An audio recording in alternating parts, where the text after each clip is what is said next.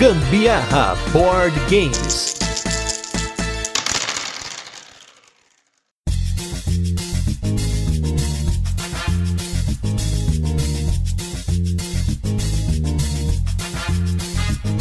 Fala galera, beleza? Aqui é o Gustavo Lopes. Eu sou a Carol Guzmão e esse mais um episódio do Gambiarra Board Games, que é o seu podcast sobre jogos de tabuleiro que faz parte da família de podcasts Papo de Louco. E nesse 47 episódio de resenhas, Quem Vai Ver Mesa é um clássico moderno absoluto, vencedor do Spiel des Jahres de 95, porém até hoje vende milhares e milhares e milhares e milhares de cópias todos os anos no mundo todo, o épico Catan.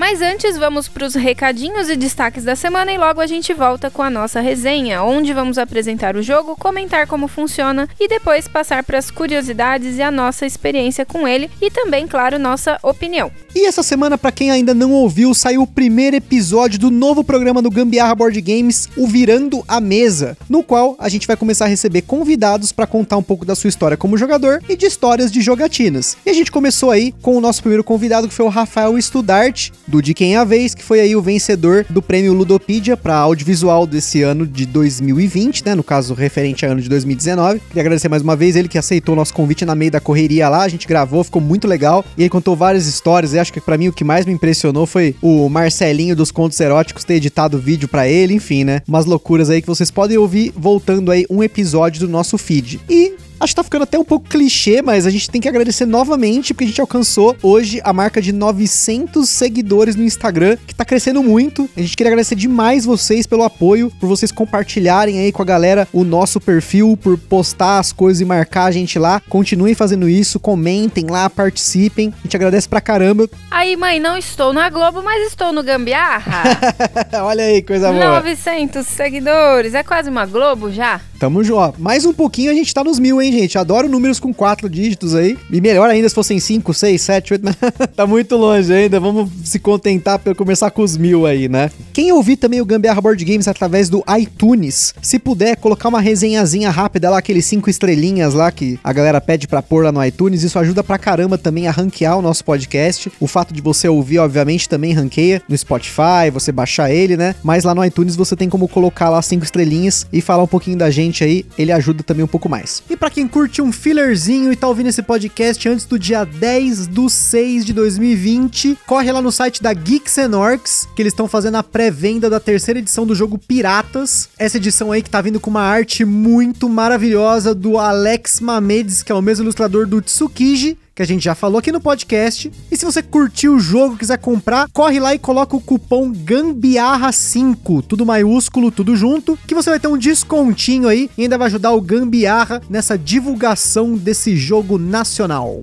E sobre os destaques da semana, a gente acabou de finalizar uma partida de Agra antes de começar essa gravação. Hoje, que é uma segunda-feira, a gente costuma gravar de domingo, mas como foi feriado aqui em São Paulo, a gente deixou para gravar hoje. E hoje a partida fluiu muito bem, né? Foi uma partida super acirrada, foi. muito maravilhosa e, sinceramente, seguiria com uma segunda rodada se não fosse tão demorado e a gente tivesse que gravar esse cast. É verdade, né? Também a gente tem outros compromissos, né? Mas o Agra leva um pouquinho de tempo aí, é uma hora e meia em dois jogadores, então imagino que em mais jogadores ele seja uns, uma, uns umas três horas, né? Com quatro jogadores, que é o máximo, mas a gente jogou ele em uma hora e meia hoje, não teve muito problema. As regras já estão um pouco mais claras, porque o Agra, na verdade, ele é um jogo que ele é difícil de você escolher o que você vai fazer, não difícil de jogar. Existem dois tipos de jogos, né? Uns que tem muita regra, que é difícil de jogar, e os jogos que são tão complexos das suas decisões e o desencadeamento delas, e os caminhos que você pode fazer, que ele se torna difícil também. No caso do Agra, ele é esse cara aí, é o cara que você tem tantas formas de pontuar, de ganhar coisa, de entregar ali. Porque assim, para quem não conhece o Agra, vai conhecer em breve aí. A gente vai ter um episódio especial sobre ele. Mas ele é um, um jogo no qual você tá no aniversário do grande rei Akbar, lá na Índia, nos anos 1500, alguma coisa. E aí, você, como um comerciante local e produtor local, né, você tá se preparando para ganhar muito dinheiro com esse aniversário, né? Então você entrega coisas para pessoas notáveis que estão chegando na cidade, você constrói novos edifícios para poder produzir mais bens naquela cidade e você conta também com as pessoas locais. Você tem o marinheiro, você tem o mercador, enfim, o construtor, arquiteto lá, enfim. A gente gostou muito desse jogo, eu gostei pra caramba, foi uma dica do Sam Sandro do Boards and Burgers aí, que falou muito bem desse jogo. Já falei da história dele, mas vou falar de novo também mais pra frente no episódio especial.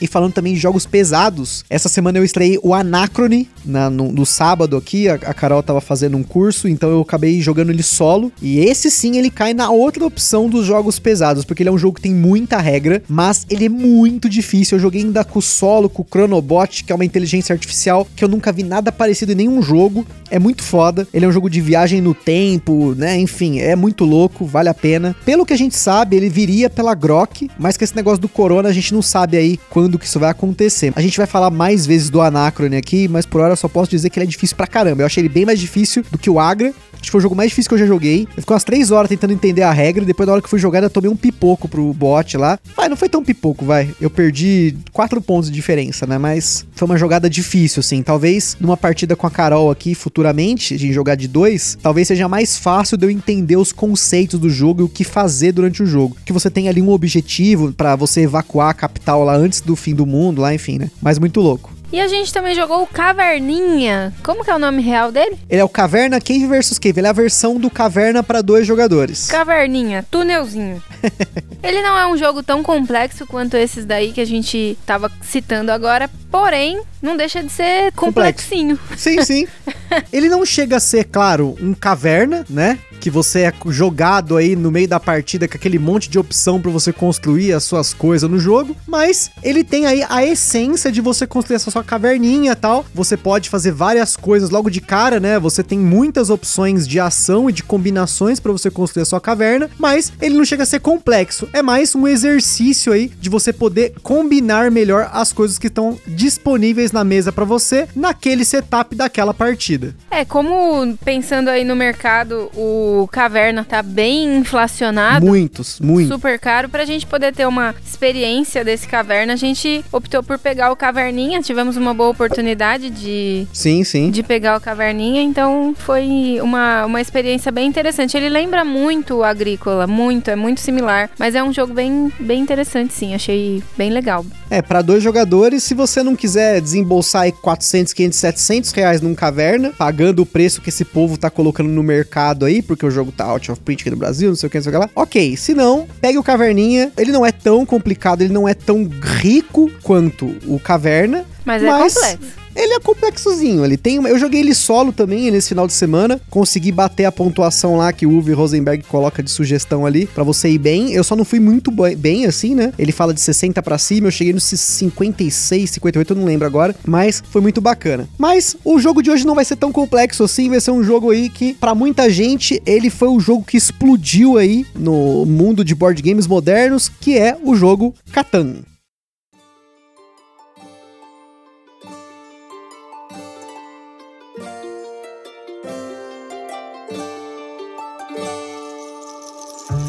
Catan é um jogo para 3 a 4 jogadores lançado aqui no Brasil pela Grow como colonizadores de Catan e agora distribuído pela Devir com partidas que duram em média uma a duas horas dependendo do número de jogadores. Porém, a Devir lançou uma variante oficial para dois jogadores, que com a gente levou aí uma média de 45 minutos. E vamos falar mais dela nesse episódio também. As mecânicas do Catan são rolagem de dados, gestão de mão, construção de rotas, negociação e tabuleiro modular. Se você não conhece essas mecânicas e não ouviu o podcast aí desde o início, está acompanhando a gente desde o início, em breve a gente deve fazer um episódio especial só para falar de mecânicas. Se você ouve o Gambiarra desde o início, nos primeiros episódios a gente explicou cada mecânica usando o jogo da semana como exemplo, então você já deve estar tá craque aí no que, que é cada coisa. E na nossa escala de complexidade ele recebeu 3 de 10, sendo um ótimo jogo de entrada com um pouquinho mais de complexidade. Você encontra o Catan em lojas especializadas por até uns 200 reais, o que torna ele um jogo com preço mediano se você for comparar com os inúmeros jogos que já falamos aqui no podcast e até no mercado.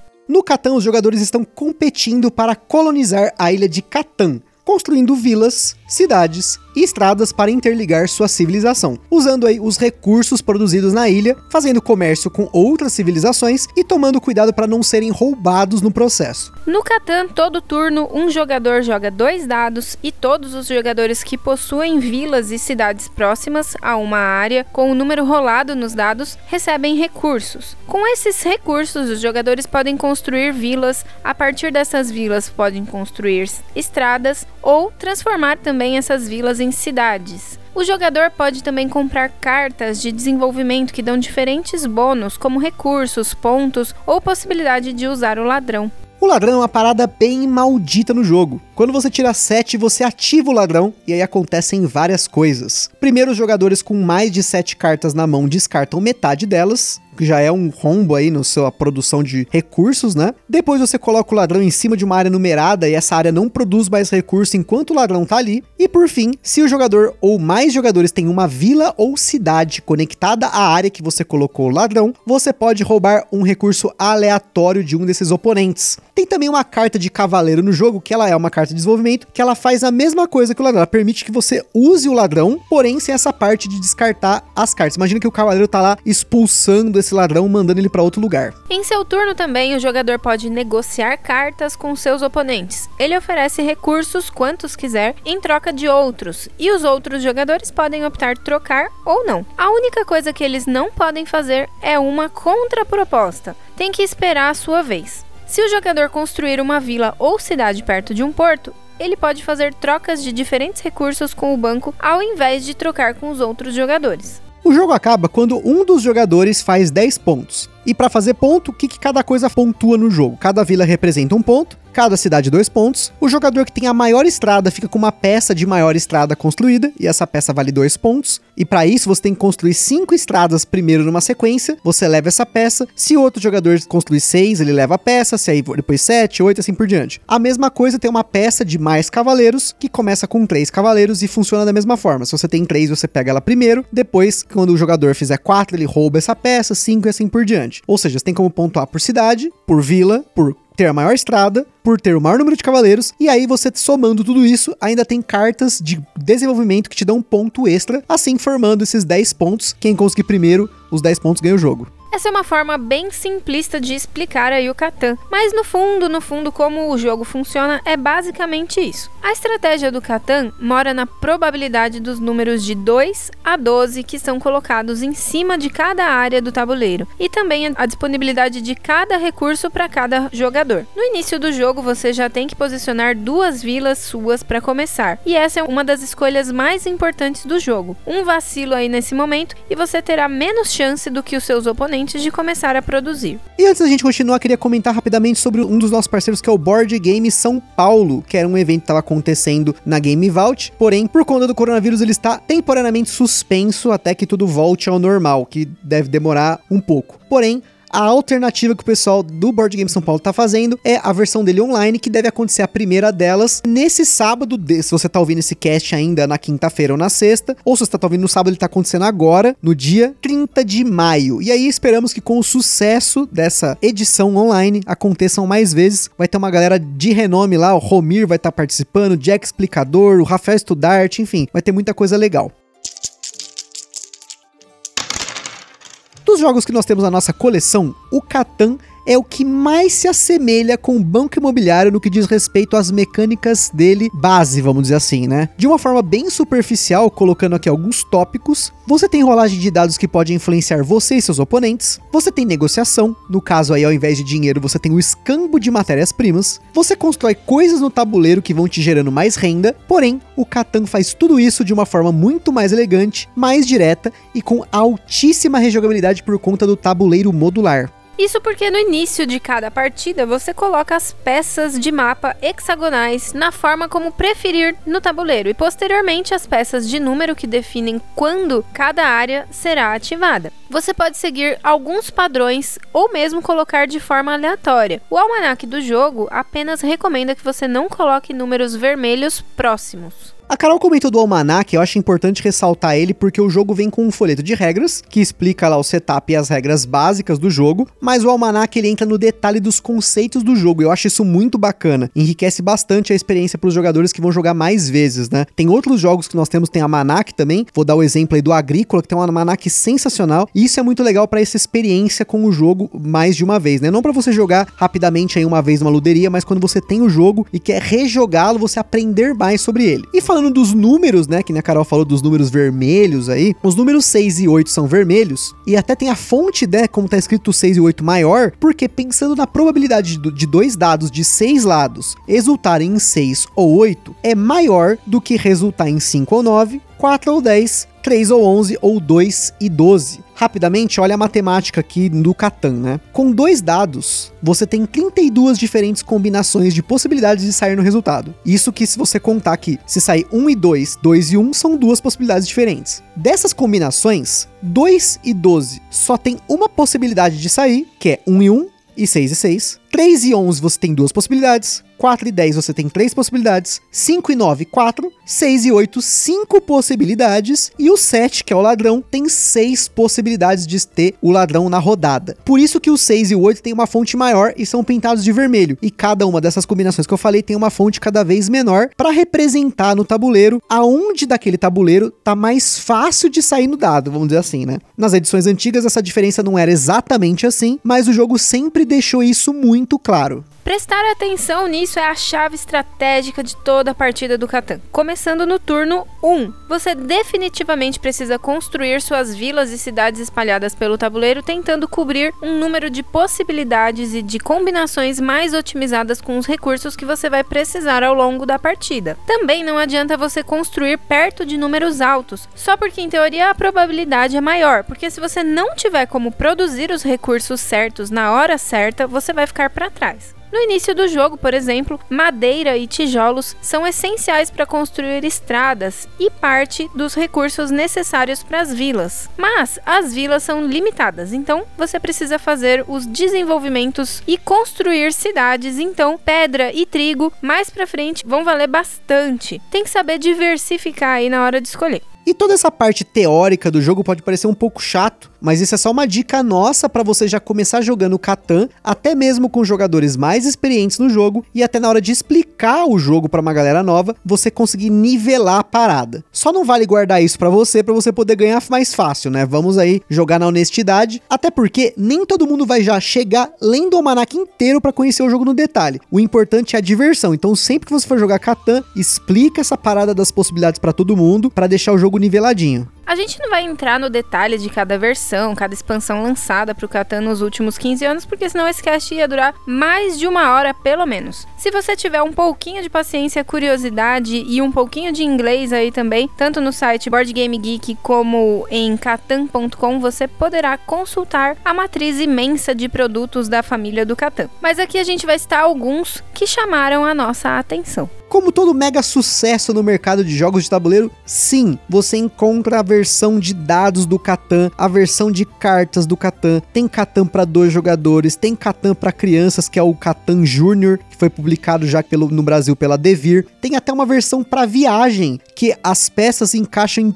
com pininhos num tabuleiro de plástico para você jogar, inclusive numa viagem de carro, de avião, em qualquer lugar aí, sem precisar ficar montando aquele tabuleiro que vocês vão ver nas fotos aí no nosso Instagram, que ele é grande. E como essas peças elas são encaixadas nesse tabuleiro que tem uns furinhos, você encaixa os pininhos. Se você esbarrar ou alguém esbarrar aí, o carro balançar, enfim, ele não vai cair. Tem também a edição comemorativa de colecionador, que tem os tiles 3D, tem Big Box, tem kit de evento, enfim. Isso a gente tá falando somente do jogo base, somente do Catan seco. Expansões, mapas comemorativos e promos é o que não falta para o Catan. Se você for no Board Game Geek, entrar na página do Catan e clicar em expansões, vai se assustar com o número, mas a gente pode separar elas em grandes expansões, expansões das expansões e as mini expansões. Porque sim, lá fora, por conta do mercado gigantesco que ele tem, é possível fazer essas maluquices que aqui no Brasil fica mais difícil. As quatro grandes expansões são a City Knights of Catan, Traders and Barbarians, Explorers and Pirates e a Navegadores de Catan, lançada aqui no Brasil. Cada uma delas, assim como o jogo base, possuem a expansão para 5 e 6 jogadores. Mas essa a gente só recomenda se você está disposto a jogar 3, 4 horas para mais até em uma partida. A expansão de 5 e 6 jogadores do jogo base também foi lançada aqui no Brasil. Tem também aí os spin-offs que vale a pena citar, como o Catan Game of Thrones, que foi lançado aqui, o Catan Starfarers, que coloca os jogadores colonizando o espaço, que também é muito louca, já tinha sido falado que ia sair aqui no Brasil, mas a gente não viu falar mais nada. Tem também uma edição especial dos Incas, tem uma que fala sobre a colonização da América e um monte. Mas um monte de versões out of print que você vai pagar os tubos se você quiser algo assim na sua coleção. Aqui no Brasil, o Romir do canal Romir Playhouse é a maior autoridade de Catan aqui no nosso país. Então, caso se você algum dia tiver curiosidade para conversar com alguém que realmente manja absurdamente sobre Catan, manda uma mensagem para ele. Como o Gusta falou no turno de comentários 9, o Catan também foi lançado para plataformas mobile, além de versões online na Steam, Catan pro Switch, Catan VR até livro de aventura escrito pela Rebecca Gablé, que usa o Catan como base para o cenário da história. Fora que o Catan, provavelmente dos jogos modernos, é o jogo que mais apareceu em diferentes mídias.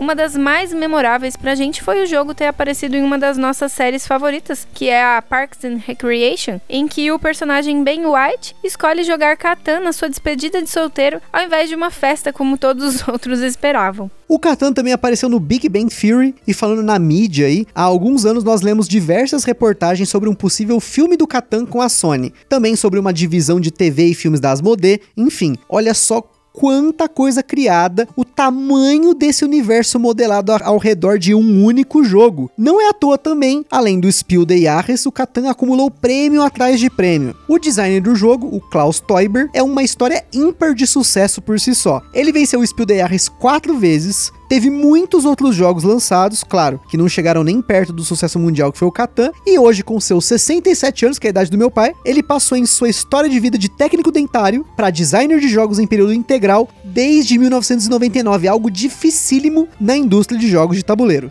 Diz a lenda que o Klaus levou quatro anos desenvolvendo Catan, testando o protótipo com a sua família, até que o jogo estava tão bom que quando colocava o jogo na mesa, ninguém queria saber de mais nada. Foi aí que ele descobriu que o jogo estava na versão final. A primeira impressão do jogo, de 5 mil cópias, vendeu tão rápido que não sobrou nem pro Klaus. Encontramos também artigos em que ele revela que precisa de um login anônimo no site do Catan para poder jogar com as pessoas que ninguém quer jogar com ele. Afinal, o cara manja tudo, tudo e tudo do avesso do Catan, né? Você vê, né? Eu teria muito medo de jogar contra ele, né? Mas ele é um cara que tá sempre participando aí ativamente da comunidade do Catan e pensando aí, apesar de ser um jogo para três ou quatro jogadores, ou dois, como a gente já vai falar daqui a pouco, vários grupos de malucos tentaram fazer a maior partida de Catan do mundo. A maior delas foi em setembro de 2017, em Rotterdam, onde juntaram 1.096 jogadores em uma única partida, formando um tabuleiro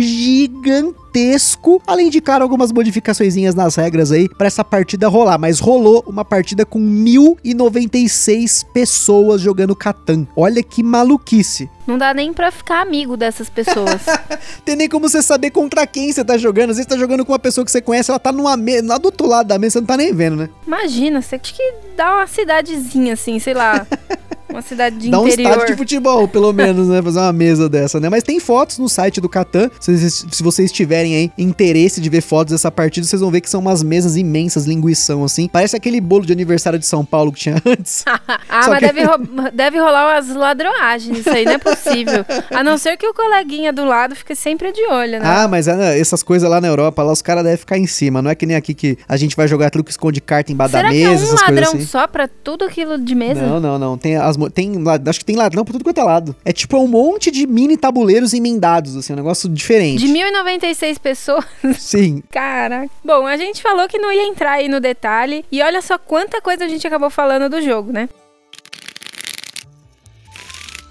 Falando dos componentes, o jogo teve basicamente quatro versões no mundo e nós temos a quarta edição produzida aqui no Brasil pela Grow. Nós não tivemos contato com a versão da Devir para falar se existe diferença nos componentes, mas os componentes do Catan da Grow são ok, não diminuem a experiência de jogo não. A única coisa que pode ser um empecilho para quem pretende jogar bastante e tal é o insert das cartas que vem com o jogo. Esse insert você tira da caixa e pode usar ele na mesa como um suporte para as cartas, mas se eslivar, esquece, não vai caber. Entretanto, a Acessórios BG, como sempre aí, trouxe uma solução muito bacana para esse problema que a gente estava encontrando. Acessórios BG criou um suporte customizado para o Catan, bem simples, porém extremamente funcional. São seis espaços, você coloca cada tipo de carta em um deles e sucesso. Problema resolvido. Na hora de guardar na caixa, você pode tirar essa parte do insert original do jogo e colocar as cartas no saquinho zip que tá suave. A propósito, falando no insert, se você guardar o Catan na vertical, fique esperto aí porque qualquer movimento as peças se espalham totalmente dentro da caixa. É horrível na hora que você vai tirar ele, né, do, da prateleira e você só vai aquele e aí tá tudo despencado dentro da caixa, tudo misturado. Porque esse insert, ele é feito para ficar na horizontal, a menos que você também saque tudo que tem dentro na hora de colocar ali em cada espaço. A gente não fez isso por preguiça, porém, ele não via tanta mesa antes por ser um jogo de 3 a 4 e a gente joga aí 58% do tempo esse ano a gente jogou em dois jogadores. Mas isso tá para mudar aqui em casa, então provavelmente a gente deve gastar alguns saquinhos zip com ele. A propósito, para eslivar as cartas do Catan, sleeve mini euro, você vai precisar de 120 sleeves. Nós aqui gostamos bastante de Catan e diversas vezes tentamos variantes para dois jogadores não oficiais que encontramos nos fóruns do BGG, Ludopedia, enfim. Porém, nenhuma delas nos agradou. Todas pareciam ter algum problema de balanceamento. Foi então que, neste ano de 2020, a Devir lançou no site um PDF com regras para dois jogadores que nós imediatamente fomos testar. Essa regra implica em um tipo de variante que nós não somos muito fã, que adiciona aí jogadores neutros no tabuleiro. Porém, a forma como você usa esse jogador neutro, ele adiciona uma camada bem legal para causar aí com o seu oponente. Você adiciona dois jogadores neutros em lados opostos do tabuleiro e sempre que um jogador constrói uma vila ou uma estrada, ele tem que colocar, se for válido aí fazer essa colocação, a mesma construção para ambos os jogadores neutros. Esses jogadores eles não pontuam, nem ganham recursos recurso, mas eles estão ali para dar alguns blocos estratégicos e até retirar de jogo o esquema de pontuar por maior estrada.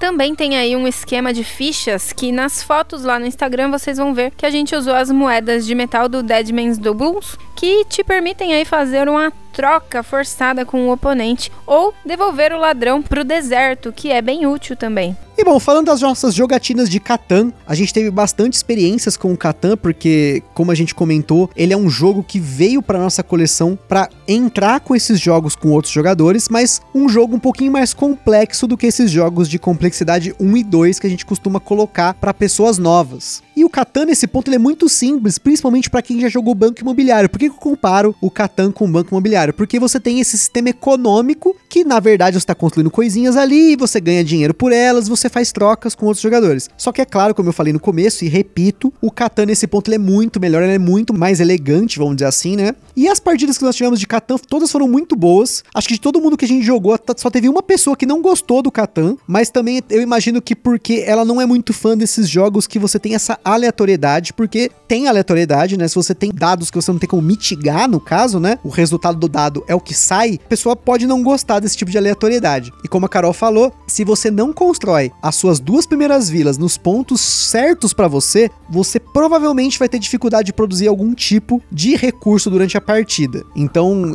você é muito influenciado pelo resultado do dado. Teve uma partida que a gente jogou esses dias aí, toda hora saía 5 e 8, 5 e 8. Era impressionante. Dava, a gente começava a dar risada. Isso porque a gente jogava o dado na mesa, não tava usando nenhum tipo de dice tray que pudesse estar viciado e tal, né? E que nem a Carol adora jogos com dados, né? Então ele é um jogo que vale a pena a gente ter na coleção agora, principalmente que tem essa regra para jogar em dois, né? É, realmente. Mas olha, uma coisa, é, a gente falou no início do cast e eu vou repetir. Realmente é muito importante você saber aonde posicionar as suas primeiras vilas ali no, no início do jogo, porque isso daí influencia tudo. Não tem como fugir disso. Simplesmente, tem como é, a gente opta por montar o tabuleiro de forma meio que aleatória, então, muitas das vezes eu já comecei jogo não tendo aonde posicionar de forma estratégica, onde eu recebesse com maior facilidade os recursos. Dessa última vez, apesar de ter tido oportunidade de colocar aonde, né, poderia gerar recurso e tal, não conseguia produzir porque não caía. Eu era, tinha que tirar um mísero 10 para conseguir pegar tijolo e nunca vinha tijolo para mim.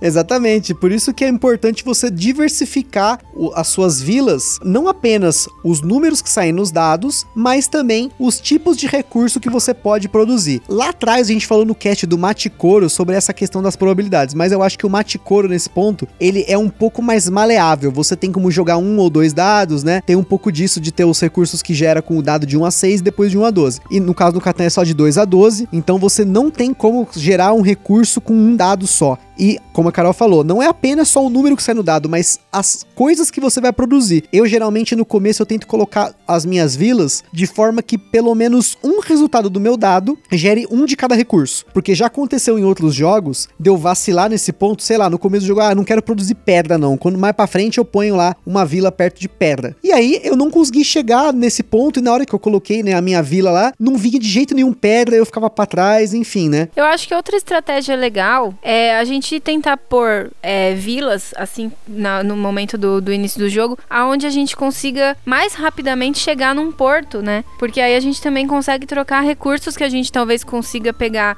de muita quantidade. Sim, sim. Que nem eu estourei de madeira nessa última jogada e eu não conseguia produzir tijolo de jeito nenhum. E aí, enfim, era tava difícil de construir estrada por isso para mim, né? Foi bem complicado. Mas enfim, se você coloca mais próximo de um porto, você tem a possibilidade de estar tá trocando, né, materiais ali com o próprio banco. Então isso daí não vai precisar da ajuda do seu oponente, que a maioria das vezes quer te prejudicar, não Sim. vai querer fazer a troca com você. E aí eu acho que ter o porto é uma forma também de contrabalancear isso. Sim, ainda mais se for o porto daquela mercadoria que você tem em abundância, né? Porque nem sempre vai ser, né? Às vezes é, é o porto que você tem dois tipos de portos. Os portos que você troca duas matérias-primas específicas por uma qualquer e uma que você troca três qualquer por uma qualquer.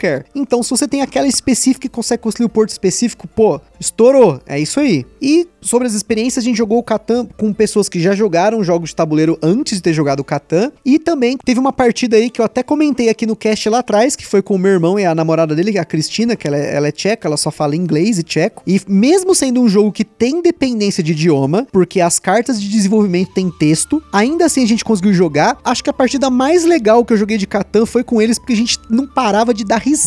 Tava todo mundo louco, porque a gente começava a fazer uns escambo muito louco e zoava mesmo. Foi uma partida muito, para mim, inesquecível. Foi o último jogo que eu joguei com eles antes deles voltarem lá pra Europa, que eles ficaram aqui um mês com a oh, gente. você ficou emoção. eu fiquei emoção.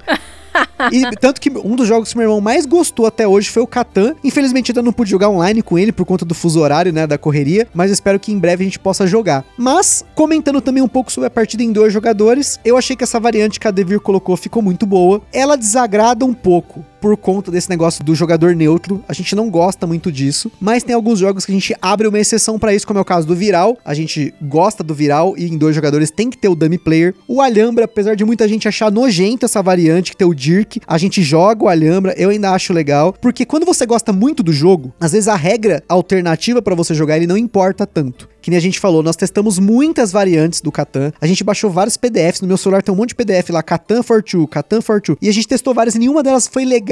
Foi legal jogar o jogo, porque eu gosto muito de Catan. Eu acho muito gostoso jogar Catan. Porém, essas variantes não oficiais, elas não me traziam satisfação. Tipo, sabe quando parece que tá até uma coisa errada? Porque o Catan, ele foi feito para quatro jogadores. Três, ok, mas ele é feito para quatro jogadores. Então, quando você coloca os dois jogadores neutros, o tabuleiro começa a se preencher, você percebe que o jogo tá andando. Quando a gente jogou algumas outras partidas em dois, por exemplo, jogou uma aqui em dois jogadores, não tinha jogador neutro, a gente saia construindo do jeito que a gente queria. Não tinha graça, porque cada um dominou uma parte do tabuleiro, não foi legal. Então, nesse jogo, para jogar em dois jogadores tem que ser essa variante. Se você gosta tanto assim de Catan quanto eu gosto, vale a pena usar ela. Baixa lá no site da Devir, que assim, é, pô, dá uma saudade de jogar Catan, mas se você é obrigado a jogar com 3 ou 4, né, no nosso caso que ainda mais nessa quarentena que tem, a gente já tá mais de dois meses aí só jogando em dois, então fica difícil. Mas Catan é um jogo que eu gosto muito. Ele demorou para sair aqui no cast porque ele é uma pauta muito complexa. Vocês não devem estar tá vendo aí, ouvindo a gente por mais de meia hora já. E Mas ainda assim, é um jogo que vale a pena ter na coleção. Ainda bem que a Devir pegou o Catan pra ela, assim como ela fez com o Carcassonne, porque a Devir, ela sabe desenvolver, tá sempre o jogo sendo reposto aí nas prateleiras das lojas. Então o Catan é um sucesso mundial e não é à toa. O jogo é muito bom e ele veio para ficar. Sabe o que eu tô pensando aqui? Refletindo enquanto você estava falando, desenrolando sobre o Catan, romantizando o Catan, eu tava aqui pensando, gente, o Klaus ele ganhou na loteria. Foi uma jogada assim, claro, óbvio que ele, ele investiu muito do conhecimento dele, o enfim, tempo, o né? tempo, matemática, a paciência da família, enfim. Mas ele ganhou na loteria com esse jogo. Santo Claus, ho ho ho. E é isso aí, galera. A gente fica por aqui, senão o negócio fica mais longo aí. A gente fica falando de Catan, vai para sempre. O cast vai ficar mais de uma hora. E a gente fica por aqui com mais um episódio do Gambiarra Board Games. Lá no site do Papo de Louco você encontra vários links para você conhecer mais sobre o jogo e principalmente a opinião de outros criadores de conteúdo. E no nosso Instagram você também vai ver as fotos de uma das nossas partidas em dois do Catan na nossa mesa. Como sempre, se você jogou ou comprou algum jogo que a gente falou aqui no podcast, ou se quiser sugerir algum jogo pra gente dar aí uma conferida, manda uma mensagem no Instagram ou no e-mail contato arroba papodelouco.com. E para quem tem uma loja, editora, um perfil no Instagram, qualquer coisa relacionada a jogos de tabuleiro, quer fazer uma parceria, quer gravar um cast, quer fazer alguma coisa com a gente aí, manda uma mensagem para nós, você já tem aí o nosso contato. Compartilha esse podcast podcast com a galera no Facebook, no WhatsApp, Telegram. E é isso aí. Espero que vocês tenham curtido mais um Gambiarra Board Games falando de um jogo específico. Um forte abraço e até a próxima. É nóis, falou! Ho, ho, ho!